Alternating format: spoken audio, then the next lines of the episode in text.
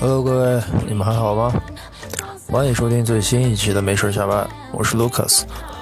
嗯，之前讲了两部，嗯，比较特别偏文学类的那种。然后今天呢，我要说一本。首先说这个作者，这个作者是我特别喜欢的一个人，相声演员郭德纲，他的那本《过得刚好》。这本书我是去年才看的吧，但是他这本书出来已经很久了，很长时间了。但是我是去年才看的，直到我去年嗯接触了这本书，然后从头到尾把它看完以后，发现真的是光鲜亮丽的背后，永远都是那些你不曾知道的黑暗。大多数了解他、了解德云社的人，可能大部分会知道一些，呃，他的一些背景故事啊什么的。但实际上，真的是，嗯，通过这本书，我也是真的。呃，真真切切的了解到了他作为一个相声演员一路走过来的特别艰辛，特别不容易。这本书呢是郭德纲的亲笔作品，讲述的是人生四十年的江湖过往，知无不言，言无不尽，迄今为止唯一人生回顾，荣辱沉浮，冷暖自知，自浊自清自安然。其实这本书在我刚开始看的时候就觉得，嗯，看起来就是让人很轻松的。他总是用一种特别幽默、轻松，呃，也不夸张的一种表现方式去讲述发生在他自己身上的这些故事。这本书呢，有着极其鲜明的郭氏风格，语言幽默风趣，嗯，有的时候看着看着自己都会笑出来，真的会想，嗯，他把一件。本来看似可能比较艰辛、比较痛苦的一件事情，用特别调侃的那种方式、那种语言表达形式给你说出来，让你，嗯，很轻松的知道他在这个背后付出了什么什么样的努力，做了什么什么样的事儿。这个真的是，嗯，你看的时候会很轻松，看完之后你会很有深思的去想他发生的那些事情，他讲过的那些话，确实是真的特别棒。这本书，如果。呃，有感兴趣的朋友的话，应该可以去拿去看一看这本书呢。其实我觉得比那些什么真正意义上的那种文学作品来说，要看起来要轻松得多。至少在他的语言表达，你去理解和去看，你会觉得很贴近你自己的生活，就感觉好像是一个身边人在讲他一路走过来的故事。通过这本书呢，你就可以大概知道德云社是怎么样出现的，怎么样成立的。他一路走过来，遇到了什么什么样的事情，然后郭德纲本人遇到了什么什么样的事情，多么的艰辛，多么的不容易，一直走到了现在，能一直撑到现在，真的像是九九八十一难一样。好了，书中具体的内容呢，我希望大家如果感兴趣的话，其实真的可以去找一下这本书，去好好看一看，确实写的很棒很棒。因为我本人确实也是，嗯，特别喜欢相声。我从小就喜欢听相声。那个时候我还不知道郭德纲，那个时候我听的都是一些老的相声艺人的相声。然后，嗯，基本上他们的相声我我可能都听过很多很多遍，而且每一个相声都听过很多遍。让他说上一句，我下一句我都知道该说什么。一直到慢慢发展，我是在刚上大学的时候吧，应该是在一零年左右，零九一零。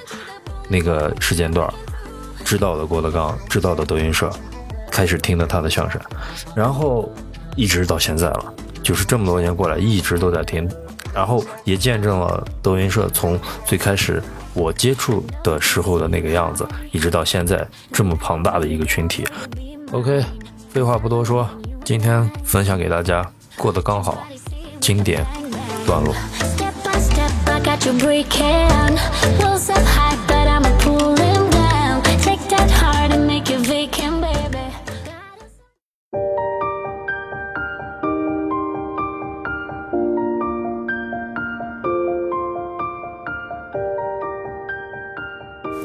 站在十字街头耍十把钢钩，勾不着亲人骨肉；有钱人在深山老林耍刀枪棍棒，打不散无义宾朋。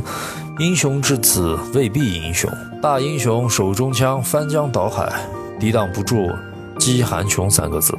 有钱男子汉，没钱汉子难，又何况一帮说相声的呢？一步一步的苦熬苦噎，终于我们也看见了花团锦簇，我们也知道了灯彩佳话。那一夜。我也曾梦见，那一夜，我也曾梦见百万雄兵。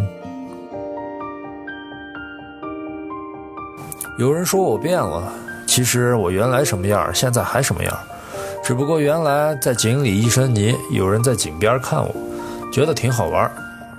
后来我上来了，洗干净了，换身衣服，开车走了，井边的人说：“哎，我膨胀了。”其实不是我膨胀了，是他失落了。我自己又何尝不是这样感觉他人？真的很惭愧。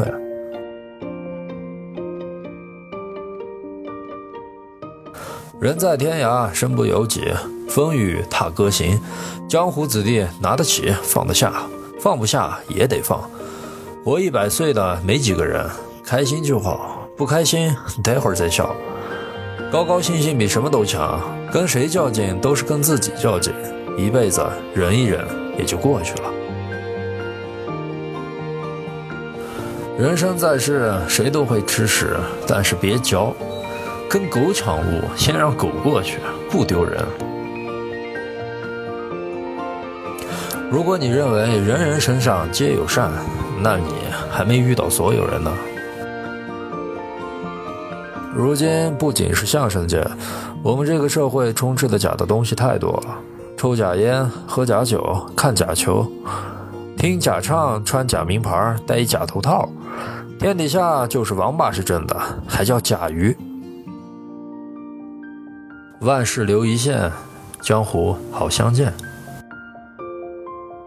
反三俗大会上，我很感慨，看着好多同行慷慨激昂的样子，我特别想劝他们一句：不要以勤工俭学的身份给我讲黑社会的故事。人与人之间想要诋毁对方，最好的办法就是从道德方面进攻。魑魅魍魉，乱吼纷飞，恨雾凄凄，催人泪垂。人做鬼，狗做贼，至这般又怨谁？满座的高朋宜在哪里饮酒？骨肉的相知又在何处作陪？红粉佳人变成了残荷败蕊，三千食客也忙着去把墙推。人生在世，就是让人笑笑，偶尔也笑话笑话别人。如果。这本书您没看懂，那么再买一本吧。有人说出书先出事儿，我也没出事儿，倒是把书出了。在合适的场合用合适的技巧说合适的话给合适的人听，就会取得合适的效果。我希望能说一辈子的相声。等到八十多岁，还能跟于谦老师站在小茶馆的舞台上给大家说相声，那个时候估计我的头发都掉光了。于老师的头发也白了，一脑袋的白毛，还烫头，跟喜羊羊似的。演员跟观众的关系很微妙，如果你说的这段他知道，他马上就看不起你。我们说相声的什么都没有，就凭一张嘴。我也说话，你也说话，我凭什么让你花钱听我说话？这就是水平，就因为我说的你说不了，你很崇拜我，爱听我说，你就来了。我时时刻刻提醒我们那些孩子，记住尊重观众，在底下藏龙卧虎，高人有的是，你要小瞧他，他就不拿你当人。